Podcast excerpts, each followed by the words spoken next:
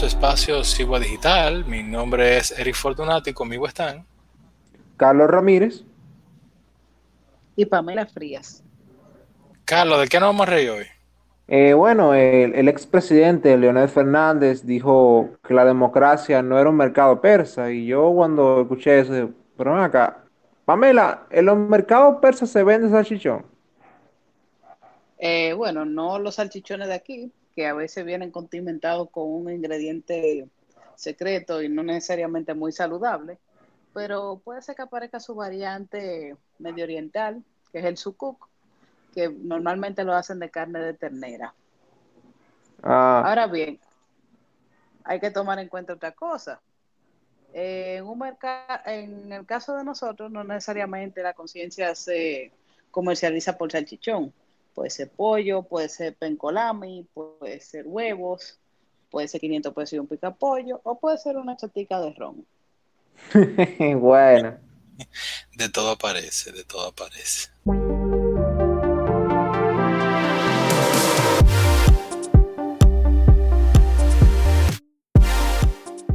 Saludos a todos y bienvenidos a una nueva entrega de República 21. Durante esta segunda temporada estamos analizando el proceso electoral y la propuesta de los candidatos y particularmente las propuestas presidenciales. En la entrega pasada analizamos el programa de gobierno de Gonzalo Castillo y disfrutamos bastante todo ese rompehielo. Y en este episodio veremos la propuesta de Guillermo Moreno. Lo primero que quiero comenzar es diciéndoles que este programa es bastante escueto, tiene 20 páginas e inician con medidas de emergencia eh, de agosto a diciembre de 2020. Su plan le llama un nuevo orden democrático para enderezar el país. Y esos puntos de emergencia son una adopción agenda nacional y reestructuración del presupuesto. El segundo punto es eh, en cuanto a la pandemia del COVID per, per se y, eh, y dentro de esa parte de la pandemia, él dice que, básicamente se lo pongo así, él quiere dar un cheque en blanco y buscar dinero donde sea que aparezca para salud pública, de modo que se pueda tener personal, los recintos adecuados, equipamiento y medicamentos. Otra cosa que él quiere hacer durante esa emergencia durante, eh, ese periodo es intensificar el suministro de pruebas masivas y gratuitas para identificar identif eh, infectados y portadores asintomáticos. A la pregunta es de dónde él va a sacar el dinero para darla gratuitamente, cómo él va a hacer esa, esa logística que eh, que se va a hacer ahí. Lo tercero es aplicar en toda la actividad productiva, política, social y gubernamental protocolo estricto de distanciamiento físico, mascarillas y medidas de higiene personal prohibir aglomeraciones de personas y limitar reuniones a, límites prudentes. Y eh, lo quinto, es mantener controles estrictos en aeropuertos, puertos y frontera para el ingreso de extranjeros al territorio nacional. Lo que le entiendo que le faltó es aplicar medidas de distanciamiento social para la gente que está jugando dominó. Yo creo que eso le faltó al programa. Reactivación tiene un punto de la, de, la parte de emergencia de reactivación de la economía y un cuarto punto de especial atención al sistema educativo, en donde quieren adoptar medidas urgentes que impidan la pérdida del año escolar o el atraso, pero no dice cuáles medidas van a ser esas. También con el sistema educativo, eh, propone adoptar medidas que permitan iniciar en septiembre el, próximo año escolar. La pregunta es cuáles son. Iniciar una definida estrategia para iniciar el proceso de dotar planteles con plataformas digitales, entrenar docentes y estudiantes para el manejo de estas, para combinar tanto clases presenciales y por medios digitales. Lo único que hace falta saber con respecto a esto que está diciendo es cuál es esa estrategia definida. Y también saber cómo se va a implementar el tema de medios digitales, porque si bien en los últimos años se ha eh, implementado, se ha promovido una campaña de la famosa República Digital, no menos cierto es que todavía existen muchas carencias de servicios básicos que han impedido que este programa se lleve a, eh, cabo con a cabalidad.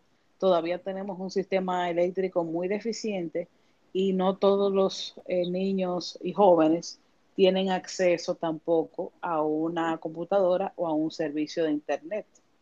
Él sigue con los puntos de emergencia con deuda pública, y también tiene un punto 6 de garantizar la calidad del gasto público. Y aquí entra, comenzará diciendo, eliminar toda forma de corrupción y dispendio.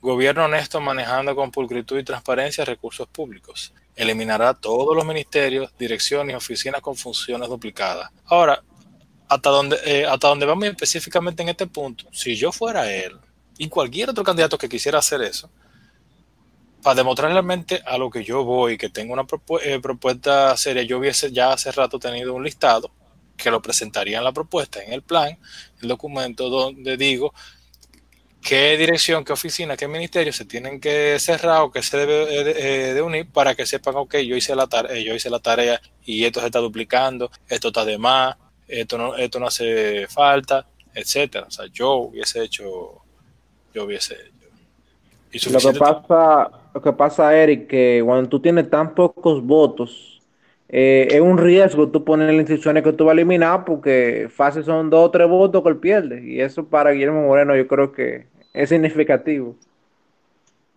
Aplicar la carrera administrativa, quitando el nepotismo, botellas, nominillas supresión de los salarios de lujo y prohibición de asignación de sueldos y pensiones violatorios del régimen general establecido por el Estado. También quiere prohibir a los ministerios y organismos autónomos del Estado la facultad de hacer construcciones y compras mayores. Quiere, si hay algo que él dice como a la, eh, eh, clara, algo como concreto, la eliminación de la OISOE. Ahora, la pregunta que yo me hago es, eh, la prohibición a los ministerios y organismos autónomos del Estado la facultad de hacer construcciones y compras mayores. O sea, entonces, ¿quién va a determinar la necesidad que tendría un ministerio? Porque se supone que cuando se hace una compra mayor o alguna construcción es en base a una necesidad presente al ministerio. O sea, va a tener algún organismo supervisor para ver, déjame ver qué le falta, por ejemplo, al Ministerio de Educación, a Obra Pública, al que sea. ¿Cómo pretende llevar a cabo eso? Me imagino que le hará una petición a Hacienda y Hacienda hará la compra. O a lo mejor la, gente que vota en Doisoe lo pone en un organismo diferente para hacer eso mismo. Reducir la publicidad y propaganda a la prevención, orientación y educación ciudadana eliminar el barrilito, cofrecito y exoneraciones de vehículos de legisladores, iniciando por la renuncia de esos privilegios de los, de los legisladores que resulten electos de Alianza País. Lo que yo no sé es eh, qué todavía quede, porque yo creo que el barrilito era del Senado, el cofrecito era de la Cámara de Diputados. Yo no sé si Abel Martínez, me trataba ahí, eh, eliminó el cofrecito. O sea, ¿qué queda de eso? Porque tampoco creo que lo tengan como que eh, en el estado de cuenta como que consignación barrilito, consignación cofrecito. Sí tienen consignaciones de ayudas sociales, pero no sé cómo te eso mismo ahora en el, en el Congreso. Eliminar toda forma de opacidad en el gasto público. En este sentido, se debe disponer que toda asignación tenga identificado quién dispuso, quién recibió, en qué se gastó y tener los soportes válidos. Ahora me estoy riendo porque parece como si fuese, como que no queremos un colmado. Ahora, eh, técnicamente se supone que eso es lo que establecen los protocolos de la investigación, porque sí, perdón, los protocolos de, de compras y contrataciones, porque si un ejemplo, un ministerio o cualquier institución pública hace alguna compra mayor o menor, eso se supone que pasa por el departamento administrativo y el departamento financiero y los encargados se supone que dan su autorización para esos fines. O sea que se, se sabe quién dispuso, quién recibió. Ahora, ¿en qué se gastó y cómo se gastó? Ahí es que estaría la gran cuestionante. Todas las instituciones del Estado con asignación presupuestaria tendrán un portal digital accesible al público para dar cuenta de ingresos y gastos. Se instituirá en ministerios y poderes del Estado la veeduría ciudadana independiente. Se aplicará la ley con puño de hierro en el combate a la corrupción y la impunidad. Y se quieren adoptar actos de corrupción denunciados y no prescritos. O sea, él básicamente quiere hacer una cacería de brujas y perseguir a todo aquel que haya sido denunciado por corrupción y que se encuentre todavía dentro del margen de la ley para llevar a cabo esa persecución. todos, sabemos, todos sabemos cuál es el primer nombre en esa lista. Bueno, medio PLD se va en esa lista. El, el próximo que nosotros vamos a analizar es el, el programa de gobierno. Porque eh, esa, esa, era la consigna de, de él desde 2008, eh, no 2008, no 2012. ¿Cuándo fue que salió Guillermo Moreno como candidato? Yo creo que el del 2004 está pirando, me parece. Me parece que fue 2012. Yo creo que fue 2012, sí. No, porque, no, porque él aspiró primero por una organización y después creó Alianza País. Y con Alianza País él ha aspirado tres veces. Ah, ok. No sé con cuál era la otra. Pero sí, ahora que tú dices, había otro partidito, sí. Bien, eso, todo eso era parte de eh, como que emergencia combinado con un chin de las propuestas en sí, pero más que nada las emergencias. Entonces, él tiene siete ejes de gobierno.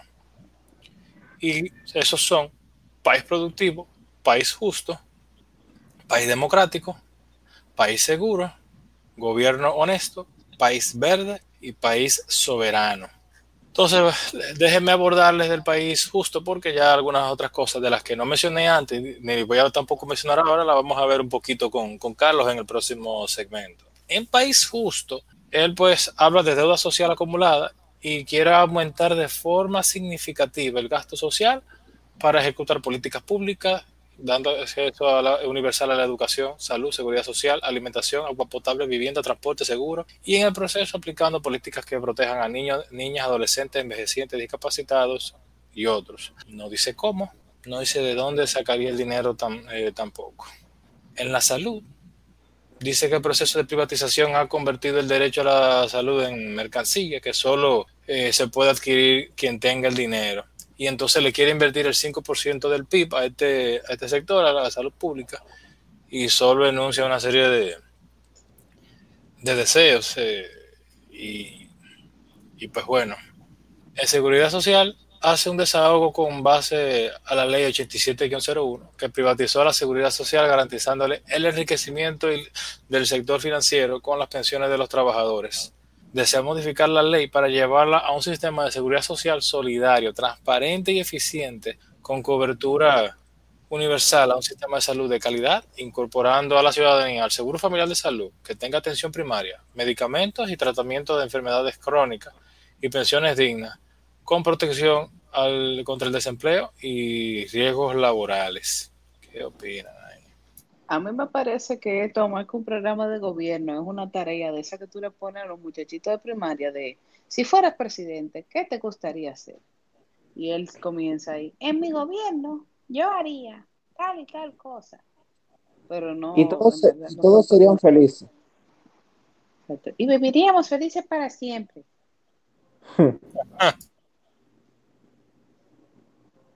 Sobre educación, quiere reorientar el 4% del PIB para dignificar eh, salarial, para dignificación salarial, formación docente, reformar el currículo con miras al pensamiento crítico y creatividad de los alumnos y uso de las TIC. Y también describe una serie de cosas como de, deseos y demás, pero lo concreto es, es, esa parte ahí. Y eso ahí termina la parte del, del país justo. Y ahora pasamos al país democrático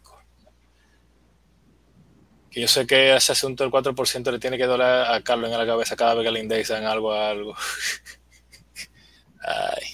País democrático. Sobre el Estado, establecer reglas claras, respetar y hacer respetar la ley sin discriminación y fortalecerá la institucionalidad y garantizará la vigencia de derechos sociales fundamentales, derechos de los trabajadores y la libertad sindical.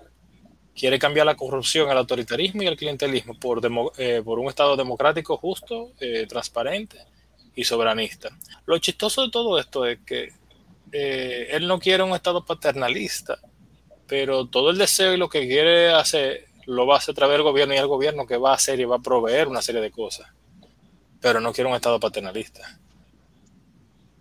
Sobre la constituyente, él presenta la idea de constituyente, impulsar eh, mediante una Asamblea Nacional Constituyente electa por voto popular para armar una nueva arquitectura constitucional que elimine la posibilidad de que un partido pueda tener el control absoluto del Estado. Y eso me huele a Venezuela. Dicho sea de paso, la redacción en sí, de, o sea, en mucha parte de, de la propuesta de gobierno de Alianza País, huele como que fue hecho por un chavista madurista. ¿Verdad que sí? Sí pasamos a país seguro. Decidida y definida política de persecución del crimen y la violencia, narcotráfico, sicariato, feminicidio y otros crímenes de sangre. El Estado recuperará su autoridad frente a la violación de la ley. No sé dónde estaba, eh, eh, dónde estaba esa autoridad. Se desarrollará una estrategia de prevención del crimen atacando su raíz. Se transformará de arriba abajo a la Policía Nacional, convirtiéndola en una policía para la prevención honesta, profesional, tecnificada. Si él por lo menos hablara de cuál es esa política, o sea, qué idea tiene él de esa política definida y decidida, porque sabemos que él, eh, tiene la experiencia de procurador, pero por, algo debió haberle puesto a esto. Exacto, mencionar aunque sea, eh, ah, le vamos a incrementar o vamos a darle un salario digno a la, a la policía. Que ahí entonces nosotros pasaríamos a cuestionarle desde dónde va a sacar esos recursos, pero es que ni siquiera eso. Ahora, a mí me llama la atención la parte de reformarla de arriba hacia abajo. Yo pensaba que era de abajo hacia arriba. Bueno, hay que comenzar con, con los jefes, parece ser. Exacto. El, la cápita de gobierno honesto es el 5, es el eje 5. Y aquí básicamente él tiene toda una queja contra el PLD. Todos nos quejamos del PLD. Todos hemos visto que el PLD eh, ha hecho lo que ha querido. Pero entonces ahí él se deplaya de todo el problema del PLD y entonces da unas retaídas, eh, dice como que lo que desea. Y es básicamente como confía en mí. Tú sabes cuál es mi perfil, tú sabes lo que yo he hecho.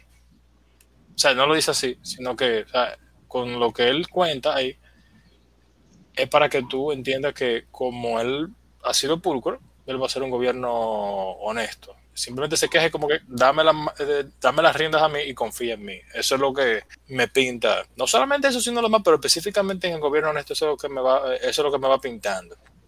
El eje 6 es verde, donde él quiere proteger el medio ambiente, reforestar montañas y cuencas hidrográficas, desarrollar plan permanente de acopio y conservación de agua, rechazar toda privatización del agua y dotar a las comunidades de agua potable a las viviendas y conservar y proteger las áreas protegidas y reservas forestales.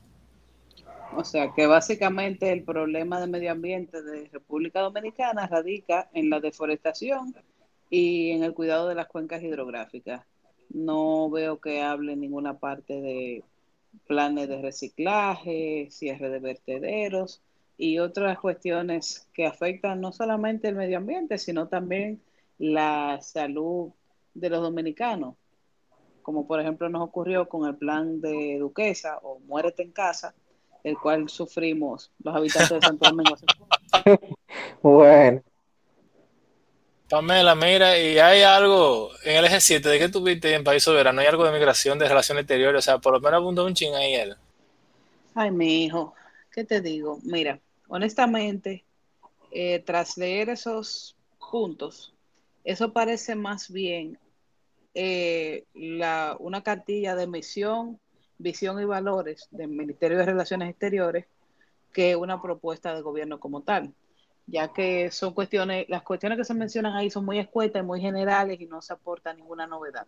Y cito, por ejemplo, en relaciones internacionales dice, fomentar relaciones internacionales basadas en el respeto de los principios de soberanía, independencia y autodeterminación en la defensa de la paz, la solidaridad y la amistad entre los pueblos y estados, en la defensa de la multipolaridad y el rechazo de cualquier forma de dominación en las relaciones internacionales.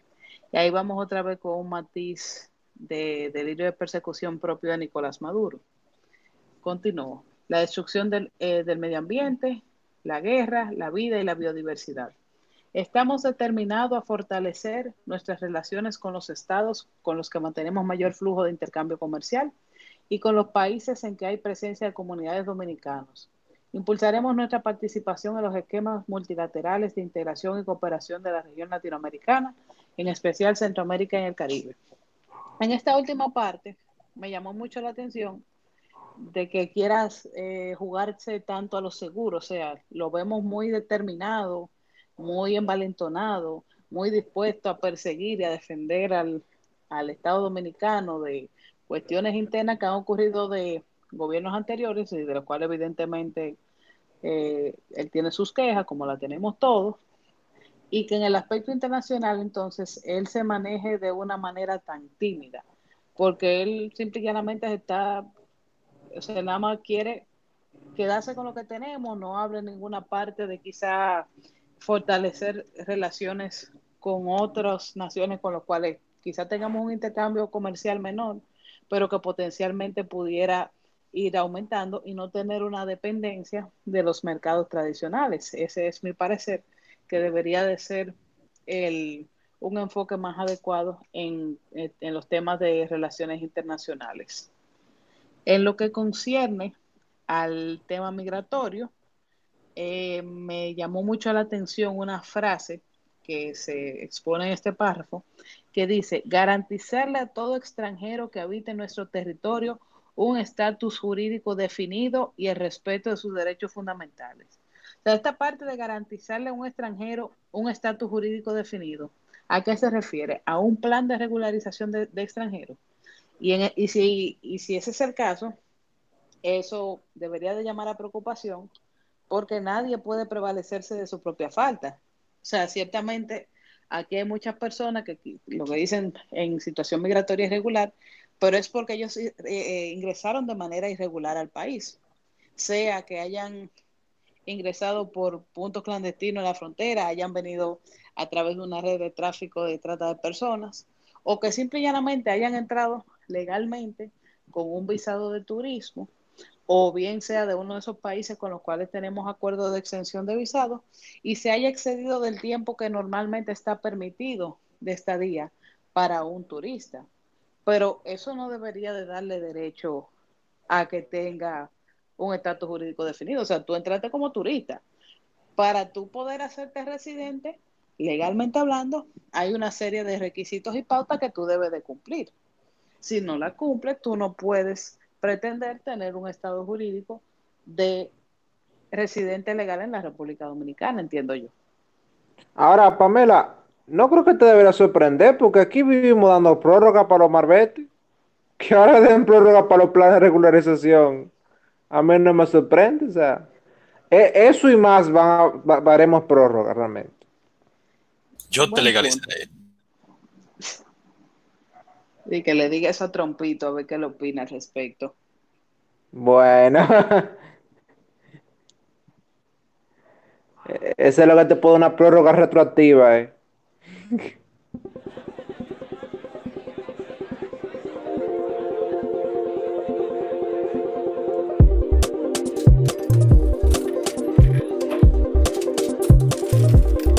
Saludos a todos, bienvenidos a Bagatela, en donde trataremos de traer un tema de interés económico y financiero, nacional o internacional, y tratarlo de forma llana y que todos entiendan el fondo y las implicaciones del mismo. En el programa anterior estábamos hablando del programa económico de Luis Abinader y de Gonzalo Castillo. En este día vamos a hablar sobre el programa de Guillermo Moreno.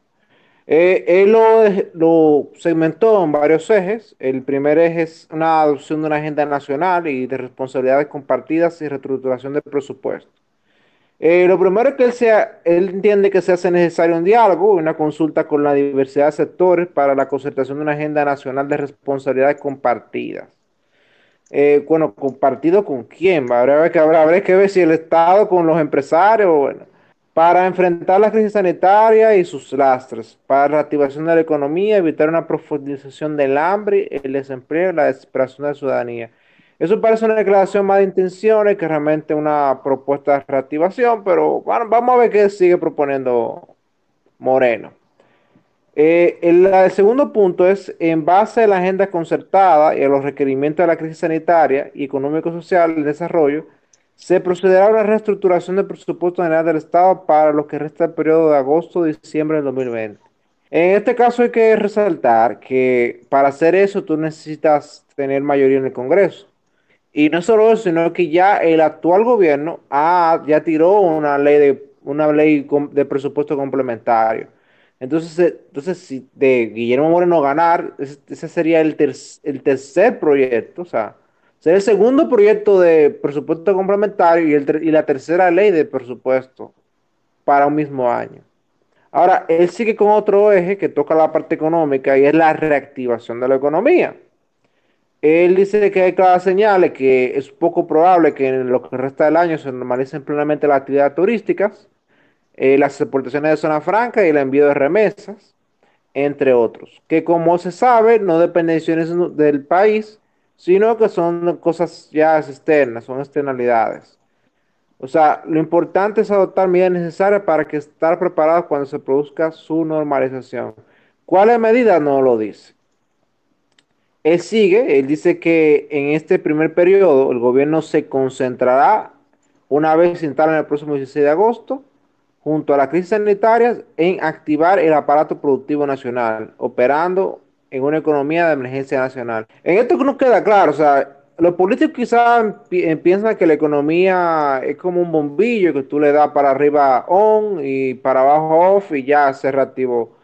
Y cuando hablan de emergencia nacional, ya ahí hasta me preocupa porque en bajo qué principio de emergencia nacional, o sea, cuando tú tiras una, una ley de emergencia nacional es para tú volarte procesos administrativos o para agilizar protocolos del Estado que son, son salvaguardas para, de la institucionalidad, pero que se vuelan por procesos de emergencia. Ahora, yo no me imagino en un asunto de crisis económica por el COVID-19 que a qué él se refiere con activar una economía de emergencia nacional. Va a tirar eh, un proyecto de obra pública grado a grado. No, no sabemos. El otro punto es que él, dice, que va a concertar un esfuerzo de la producción agropecuaria y agroindustria para garantizar la alimentación de la población y las exportaciones. En este punto, bueno resaltar que actualmente la soberanía alimentaria o autosuficiencia de alimentos en República Dominicana eh, va por un porcentaje realmente apreciable, más de un 80%, lo cual es yo creo que hace, creo que es suficiente realmente. Esa, esa aspiración a un 100% de soberanía alimentaria es básicamente un principio autárquico. O sea, que nosotros produzcamos todo lo que comamos, eso no, no, no, no es un plus. Incluso podría ser algo peligroso porque en cierto momento que haya una, una crisis en el sector agropecuario, entonces sí vamos a ver, tener que reconfigurar la cadena de suministro pero ya a los políticos les gusta, porque eso, eso siempre es un aspecto que le gusta a la, gente del campo, entonces siempre lo menciona eso, pero no tiene mucho sentido económico. la otra parte es el acceso al crédito formal con un interés de 6% anual. Esto me parece la institucionalización de, lo, de la visita sorpresa. Eh, si ustedes han visto la, la, visita sorpresa de Danilo, él agarra y da préstamo así a una tasa fija y le pone los plazos. Eh, no sé para qué está el Banco Agrícola, es, el presidente está haciendo eso. Ahora Guillermo Moreno, en su programa de gobierno y Alianza País, dicen que ellos van a dar préstamo un 6% anual. Habría que ver realmente si ese 6% le gustará a los productores o si eso realmente una política de crédito dirigido no es, no es lo más eficiente. El segundo punto en ese mismo rubro va a la reestructuración de las deudas. Ahí no deja claro si qué tipo de reestructuración. Eh, sigue con la adopción de un plan contra la sequía. Eh, no sé tampoco a qué se refiere un plan contra la sequía. Eh, sigue con aprovechamiento eficiente del agua, principalmente utilizando el sistema de goteo y preutilizado. Aquí no queda claro si eso va a ir como parte de financiamiento desde el Banco Agrícola o desde el Estado, o si va a bajar los impuestos para que ellos puedan exportar esos, esos, eso, ese capital de trabajo. Ellos dicen que van a darle apoyo a la iniciativa para producción en ambiente controlado. Eh, cuando dice ambiente controlado se refiere a los invernaderos. Tampoco especifica qué tipo de apoyo es básicamente lo mismo que el programa de Gonzalo. Yo voy a apoyar tal área, pero no indico cómo. Eh, indica que va a seguir con la construcción de presas pequeñas y reservorios para, para el aprovechamiento y conservación del agua, lo cual es positivo y va, va de acuerdo al programa que tiene de conservación del agua en general. Eh, aquí hay una parte que me llama la atención, que es la creación de un mecanismo público-privado de comercialización de la producción que elimine la especulación, el desabastecimiento y garantice precios justos para el productor y el consumidor. Eh, bueno, para los que han tomado alguna clase de economía o principio de economía, eh, sabrán que cuando hablamos de precios justos, ¿quién establece que es un precio justo? El precio justo es el pactado por el que, el que compra y vende. El precio que yo acorde es el precio justo. Entonces no me queda claro si él va a hacer básicamente un, una alianza público-privada para entonces regular los precios del sector agrícola. Eh. No me queda claro realmente qué propone con eso. En el programa, en el programa de, de En el programa de, ¿sí? Pregunto que si hará entonces una, una, especie de unión de INEPRE con los comedores económicos y lo van a hacer con una alianza público-privada. Sí, pero es que INESPRE y comedor económico tienen una función de asistencialismo, tú ves. Pero él está hablando ya de una, una, alianza público-privada para asuntos de comercialización y que busque una eliminación de la especulación. Ahí habrá que ver qué se refiere con la especulación y que asegure precios justos para el productor y el consumidor. ¿Cuál, vuelve la pregunta, o sea, ¿cuál precio justo? O sea, además que habla de desabastecimiento y que yo me recuerdo, no hemos tenido desabastecimiento en la producción. Cuando sí ha ocurrido desabastecimiento, es que en cierta temporada donde se debe permitir la importación de cierto rubro, se restringe esa, importación. Ahí que hay una, un desabastecimiento. Pero luego de eso, todo para normal. Él sigue con la adquisición de los alimentos de desayuno escolar, comedor económico, instituciones del Estado, de los productores nacionales. Hasta ahora eh, tengo entendido que eso ya se está haciendo. O sea, que sería, eso está repetido del programa que ya se está aplicando. Lo que debería de enfocarse más es en la supervisión de la calidad de esos productos que se, que se están ofreciendo tanto dentro del desayuno escolar, los, eh, los comedores económicos y de las instituciones del Estado.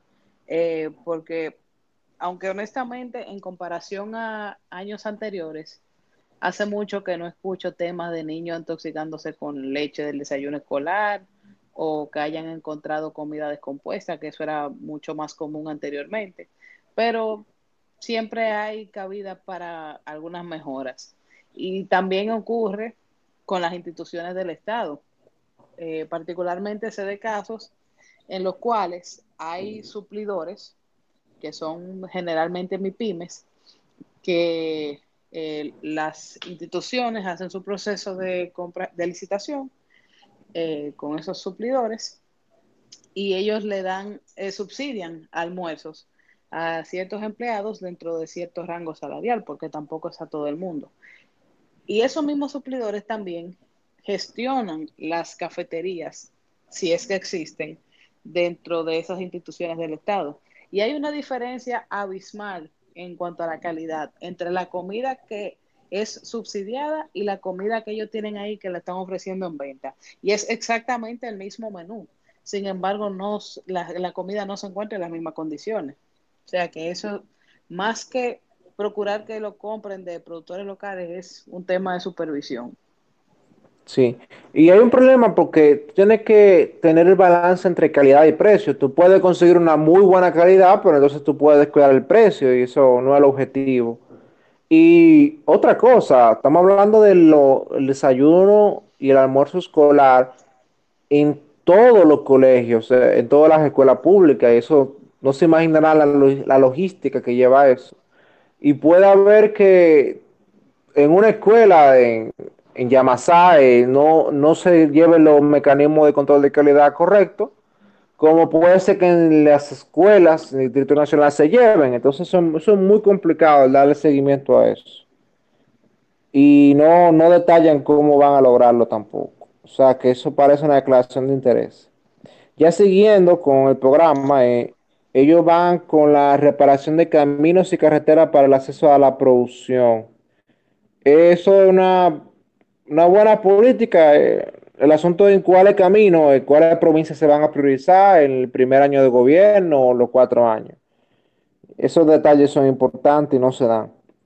El, la el otro segmento va a la construcción de almacenes y frigoríficos para el almacenamiento y conservación de la producción. Eh, aquí no queda claro si es que va a incentivar que el sector privado lo haga o que el sector público lo va a hacer.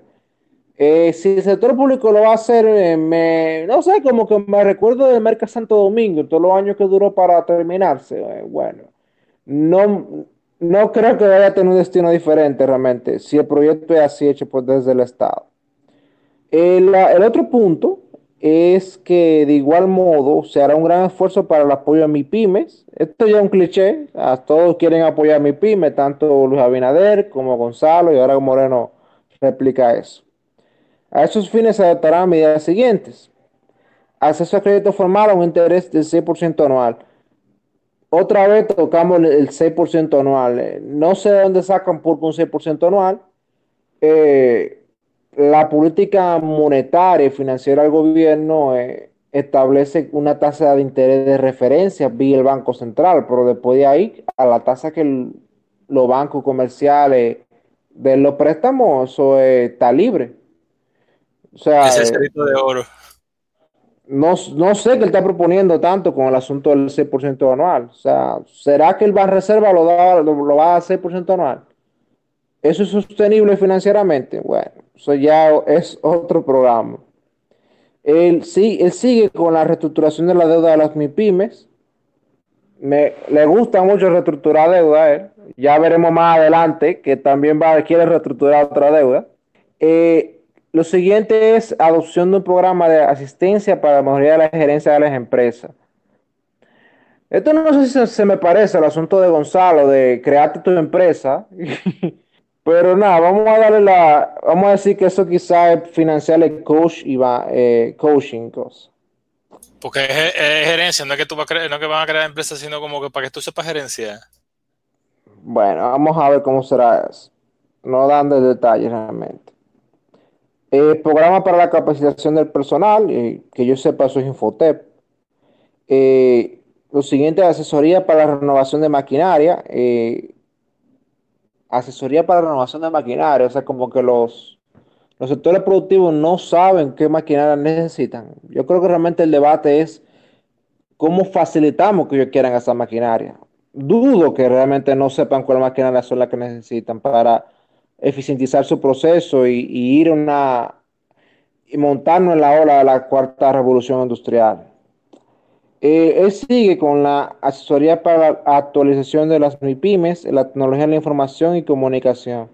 Como tú dices, no es que ellos necesiten como que saber cuál, eh, cuál, eh, cuál TIC, cuál software, qué, tecnología necesitan, sino más facilidad de, de acceso para poder comprar lo que sea.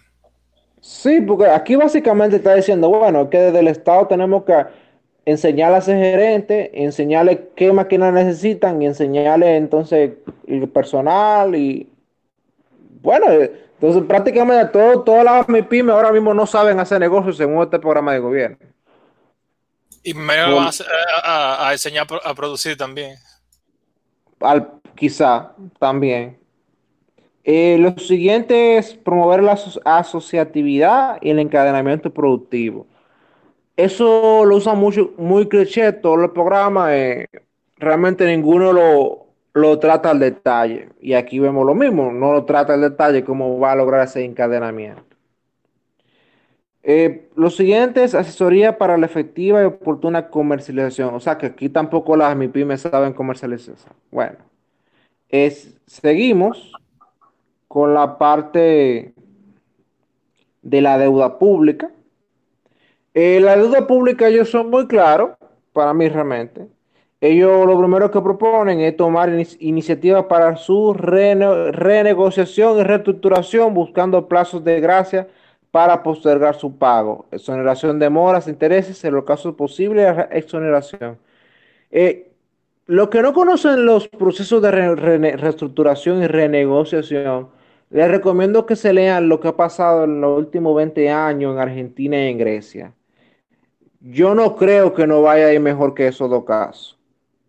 Pero Guillermo Moreno y Alianza País entienden que nosotros vamos a descubrir la rueda otra vez.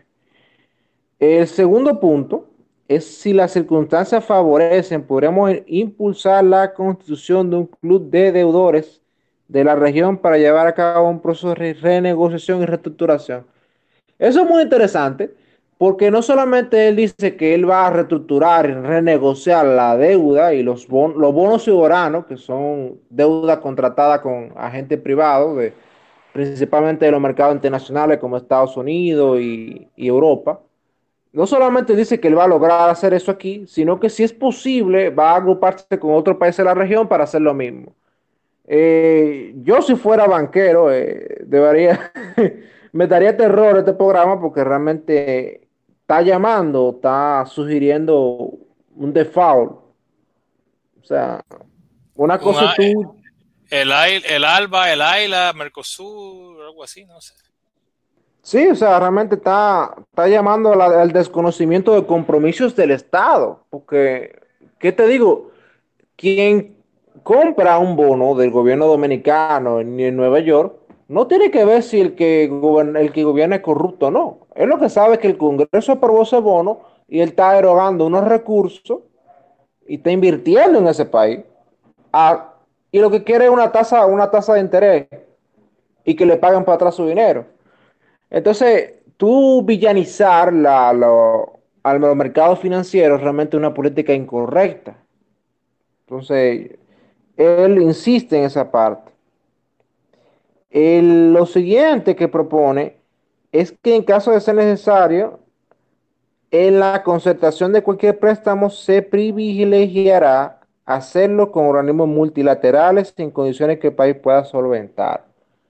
O sea que aquí él dice, bueno, yo me voy a pelear con los mercados privados de deuda, pero lo voy a hacer los ojos bonitos del Banco Mundial, el FMI. El asunto es que el Banco Mundial el FMI tienen una parte en chin privada y ellos tienen sus condiciones, no dan préstamos así de gratis. Eh, lo siguiente es que ellos empiezan con, el modelo económico. En la Alianza País, ellos asumen que el modelo económico de desarrollo productivo compartido, afincado en un impulso en la producción nacional, la generación de masiva de empleo decente. Me imagino que hay empleo indecente. Ellos no especifican cuál empleo indecente. Eh, no sé si, Pamela, ¿tú sabes cuáles son los empleos indecentes? Eh, bueno, se me ocurre la prostitución, los bailes exóticos, el narcotráfico, pero son medios de sustento. Bueno, ese, ese programa de gobierno, él va a fomentar los empleos decentes, masivo empleo decente. Eh, va a fomentar las exportaciones, eh, que garantice la soberanía y sostenibilidad alimentaria. Otra vez haciendo apología a la autarquía agropecuaria, pero nada. Eh, orientado a la búsqueda del bienestar y dignidad de las personas o sea, todo eso va orientado a mejorar el bienestar y dignidad de la persona. Eso podríamos estar de acuerdo por una declaración de interés, realmente. Eh, sigue con lo, impulsar la industria, no especifica cómo, impulsar la agropecuaria y la agroindustria y el turismo. Electrificar por completo el país. Esto es una política interesante. Ahora tú tienes que especificar cuál presupuesto para hacer eso y en qué tiempo tú planeas hacerlo. Tampoco hay ese detalle. Y sobre todo también, con qué tipo de fuente de energía pretende electrificar el país. No creo que él vaya a cometer el mismo desastre de Punta Catalina, pero ¿qué va a hacer? Va a impulsar el uso de tecnología solar, le va a dar incentivos a las empresas eh, que producen energía solar para eh, entonces aplicar ese modelo a nivel nacional? Bueno, aquí él realmente casi te, casi te responde, yo no diría que te responde del todo, él dice que va a impulsar un sistema de generación y distribución de energía eficiente. Bueno, podemos entender entonces que buscará un sistema eléctrico que sea de un bajo costo eh, y que pueda mejorar la cobranza. Vamos a entender eso por eficiente por ahora. Eh, al precio promedio de la región y que no dañe el medio ambiente. O sea, que no por el carbón impulsando un sistema de generación y distribución de energía eficiente a precio promedio de la región y que no dañe el medio ambiente. Eh, cuando dicen que no dañe el medio ambiente, entendemos entonces que es lo que está refiriéndose que no va a utilizarse el carbón. Eh, entonces, él sigue diciendo que es nuestro compromiso establecer una política de crédito justo para la producción. Otra vez política crediticia eh, con tasa al 6%. Parece que él está enamorado del 6%. eliminar los impuestos de la inversión productiva. Aquí vamos, vamos lo otro, la duplicidad de instituciones. Igual él no enumera cuáles instituciones están, son, son duplicadas y cuáles va a eliminar. Aquí él no indica cuál impuesto va a eliminar. Tampoco. O sea, cuáles son los impuestos que están dañando la inversión productiva. No lo, no lo especifica. Aquí ya él habla de el ITEVIS a los productos básicos de la canasta familiar, así como lo de su pago anticipo. O sea, esos son los impuestos que él sí lista. Eh, realmente los el ITEVIS a los productos de la canasta familiar realmente son tasas diferenciadas y más bajas. Él propone bajarlo. El asunto es que si tú lo bajas, entonces la, el porcentaje exonerado de ITEVIS aumenta muchísimo más. Entonces me pregunto yo cómo en esos rubros que son muy demandados, que se está cobrando ITEVIS de la canasta básica, eh, cómo entonces él piensa financiar su, su, gasto público, que al parecer no va a disminuir. Eso me, me queda como interrogante.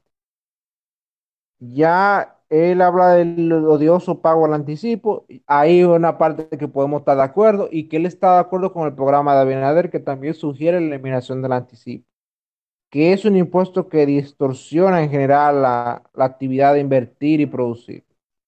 O sea que quizá cuando él habla de eliminar impuestos a la inversión productiva, quizás se refiere a, al anticipo. Eh, ya él habla de implicar al servicio exterior en la, en la promoción de nuestras exportaciones, privilegiar la exportación nacional, la compra del Estado. Eh, aquí realmente, según la ley, el Estado debe contratar sus compras eh, base a la producción nacional, o sea que eso no es nada nuevo, o sea, lo que él está diciendo es que va a cumplir la ley. Ya lo siguiente es que él sugiere estimular la producción asociativa y cooperativa en la pequeña y mediana producción agropecuaria, industrial y artesanal. Desarrollar empresas mixtas en el área de economía en que fuere necesario. Esto puede pasar inadvertido, pero ese capítulo, que crear empresas mixtas donde sea necesario, es un cheque en blanco para hacer lo que sea. O sea, ¿en qué área es necesario? O sea, ¿cuáles son las áreas necesarias? Ya está hablando, no, no una de que público-privado, sino de otro, otro elemento que no lo define. Otra, otro punto es dar definido apoyo a la MIPYME. Incentivar toda iniciativa para poner a producir las tierras ociosas. Un amplio programa de titulación de tierra en el campo y la ciudad revisar, revisar los tratados de libre comercio antes de, que se produzca un colapso de la agropecuaria y la industria nacional. Aquí esa es la parte más chévere del programa. ¿Por qué?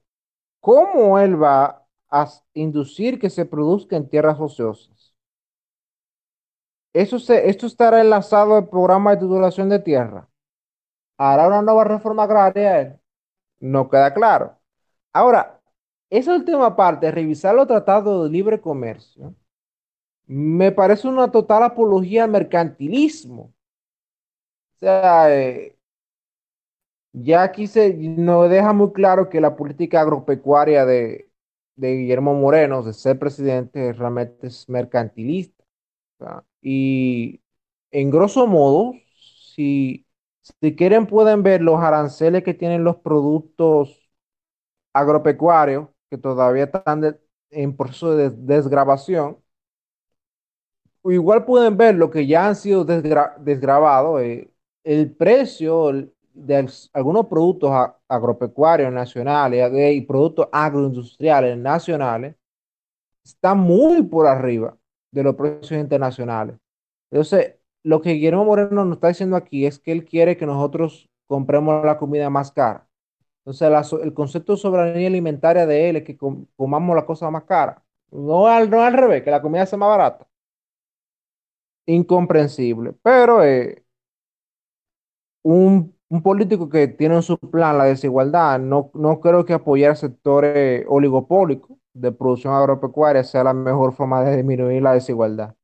Y para, para, no, terminar, para no terminar, él, él dice que es su determinación cambiar el modelo económico neoliberal e injusto que concentra la riqueza y reproduce la pobreza. Y yo me pregunto, Pamela, que Guillermo Moreno me obliga a mí a comprar la producción nacional a un precio más alto de lo que se produce fuera. No, ¿Eso concentra la, renta o la, o la reparte? Eso en cierto modo la concentra, entiendo yo. Además de que sería una violación al tema de libre mercado, o sea, tú no puedes pretender monopolizar un tema de oferta y demanda. Y si tú estás viendo que, por ejemplo, los productos importados resultan más atractivos en cuanto a precios se refiere, entonces lo que se debería de estar buscando son los mecanismos para que esa producción nacional sea más barata y pueda competir en cuanto a precio con eh, los productos importados. Entiendo yo que eso sería lo más lógico. Sí, o sea, él podría lo que hacer es realmente incentivar, atraer un capital de trabajo para bajar los costos de producción del sector agropecuario. Pero de ya no hablar de vamos a reforzar los aranceles para que no se dañen los productores nacionales, realmente es algo contraproducente si, tú, si tu programa es quitar el orden neoliberal. Palabra que me encuentro súper curiosa. Ya él sigue sobre el endeudamiento público. Y él dice, si hay un hecho que pone de relieve la crisis del modelo, es el irresponsable endeudamiento público propiciado por el partido gobernante tomando prestado para pagar subsidios, financiar campañas electorales, cubrir el déficit fiscal y hasta para pagar la propia deuda, hipotecando así las presentes y futuras generaciones. Y yo me pregunto, Eric, con todo lo que él está proponiendo, incluso que está proponiendo eliminación de algunos impuestos, ¿cómo él pretende entonces arreglar la parte de la deuda? Yo no sé por qué él va a tener que coger prestado. Quizá vaya a tener que coger prestado porque no sé por dónde también va a recabar el dinero, porque si él, en todo lo que vimos anteriormente, él iba a dar mucho, iba a ayudar y apoyar, y mucho apoyo y, mucha ayuda y mucho crédito. Eh, eso es deuda, no sé. Entonces, él se está quejando. lo, interesante es que él dice, bueno, esa deuda ha sido para pagar el déficit fiscal y subsidios pero todo lo que tú me estás poniendo son, va a aumentar el gasto. Y ni por ninguna parte tú me hablas a mí de aumentar los ingresos. Entonces ya hay de por sí un descuadre. Incluso tú me estás criticando los subsidios cuando tú no solamente dices que tú vas a impulsar y, apoyar, que eso es básicamente subsidio. Se infiere que es subsidio. Entonces, por toda parte no hay forma de que te cuadre ese presupuesto.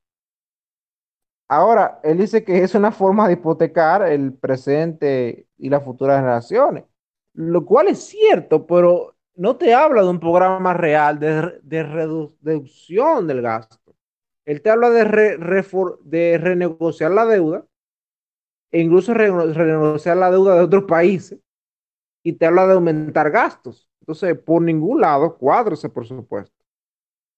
Entonces, él sigue y, dice, no es posible pensar en el desarrollo del país mientras cerca de una tercera parte del presupuesto general del Estado se esfuma en pago de servicio de deuda. Aquí él dice claramente que quiere reducir el, porcentaje de, de lo que se paga el servicio de deuda y eso lo que tú puedes hacer es contratando otra deuda a, un, a largo plazo. O sea, que hipotecando a más largo plazo las futuras generaciones. Solamente así, bajo la condición, el contexto actual, se puede hacer eso. Al menos que él piense o no lo diga aquí, o por lo menos no esté muy claro, eh, algún aumento draconiano en los impuestos. Entonces ya él dice que tenemos la determinación de auditar la deuda pública y de gestionar la reestructuración de la deuda con la banca multilateral y extranjera.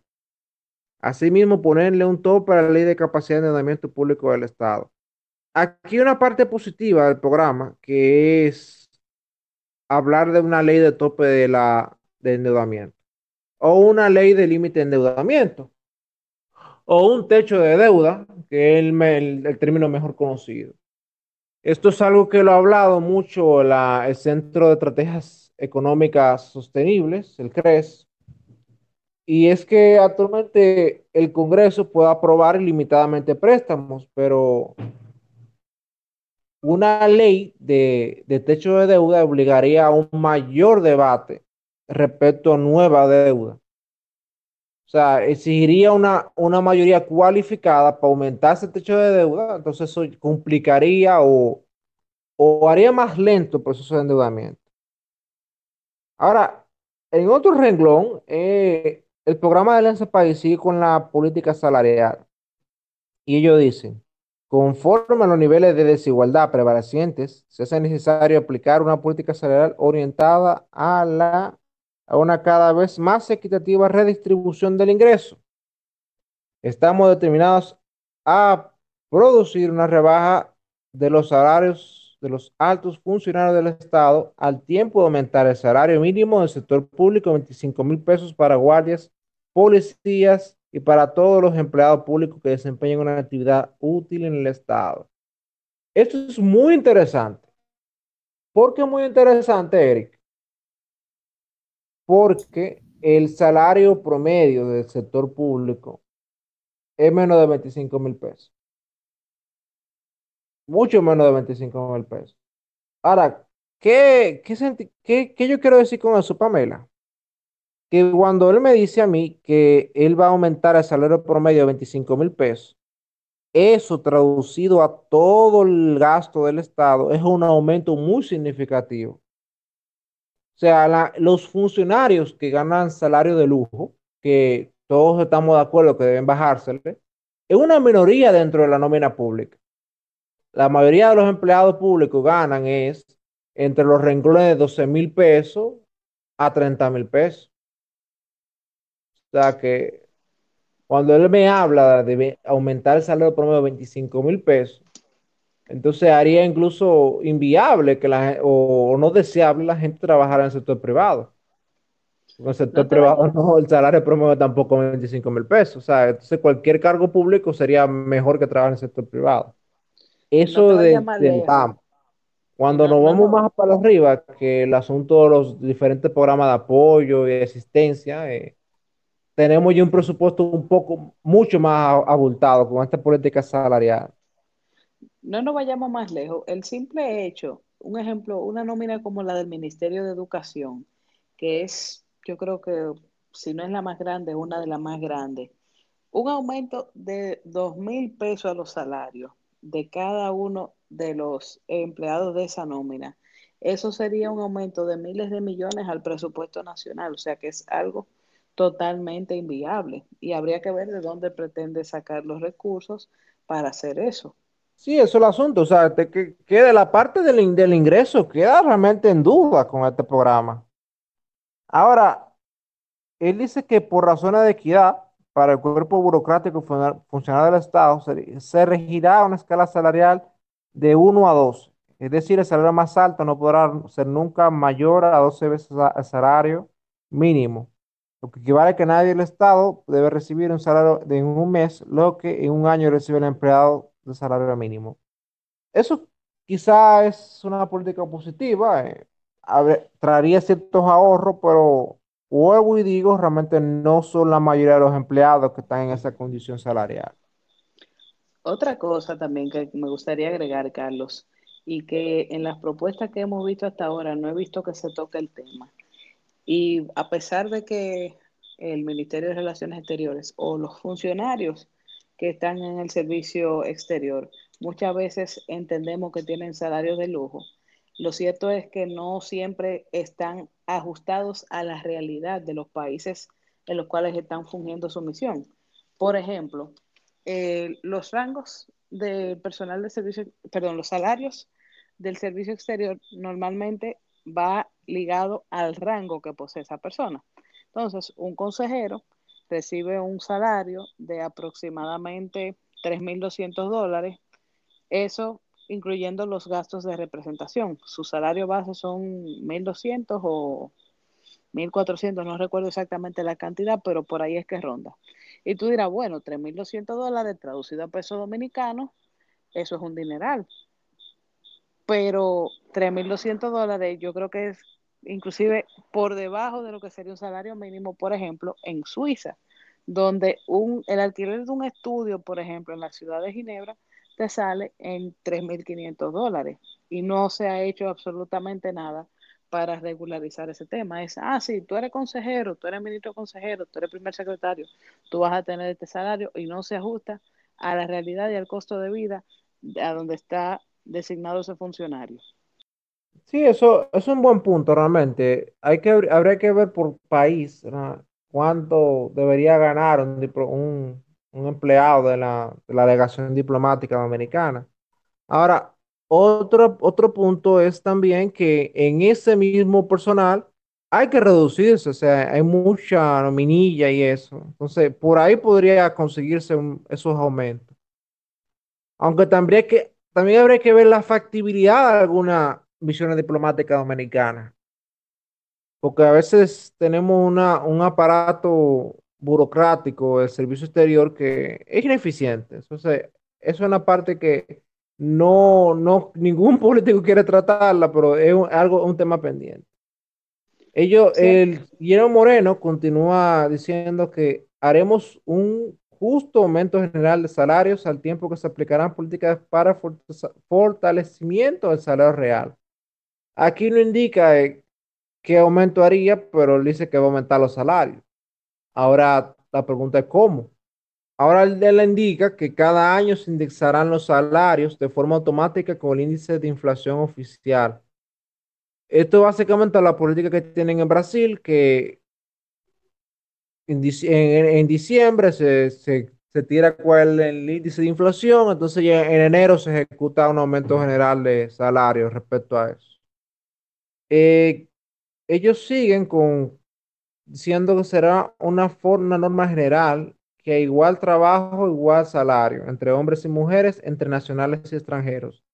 Eso me parece curioso porque recientemente, y eso se cacareó mucho en las redes sociales, salió un estudio en el que realmente respecto a la igualdad salarial, eh, República Dominicana está en un buen lugar internacionalmente hablando. O sea que ahí no sé si será entonces buscar que el hombre gane más para, la mujer en algunos rubros. Pero eh, es, un, es, un, punto interesante. Quizás es más un eslogan que algo, porque tampoco indica cómo lo van a hacer. Ahora, en general, este programa de gobierno de Guillermo Moreno, ese País, eh, es claramente una apología a un Estado paternalista y totalmente asistencialista. Claro, diciendo, bueno, en esta vez nosotros sí vamos a ser serios y no va a haber corrupción. Y no se queda ahí, sino que entiende esa visión paternalista se extiende al sector privado en un punto más invasivo que lo que propone el PLD con su programa de Gonzalo Castillo. O sea, se va un poco más lejos. Eh, otra parte es que tenemos que tener cuidado con la estabilidad macroeconómica del país y con la credibilidad internacional del mismo respecto a, los asuntos de los préstamos en los mercados financieros. Realmente me parece algo sumamente irresponsable que un país que está cercano a llegar al 60% de endeudamiento sobre el PIB, recordando que el, el Estado dominicano le ingresa un 13.4% del PIB, o sea que el Estado dominicano está varias veces endeudado en relación a sus ingresos, que salten discursos que yo califico como populistas referente a renegociar porque sí. Porque si tú me dijeras, bueno, cayó un meteorito en República Dominicana y bueno, ya es cuesta arriba, es una, es una causa mayor. Vamos a renegociar la deuda. Bueno, sí, eso, se, eso es perfectamente entendible. Ahora, porque sí, porque cambió un político, entonces tenemos que ahora los mercados financieros dar concesiones, dar gracias, eh, dar rebajas en los capitales, los intereses de los préstamos. No.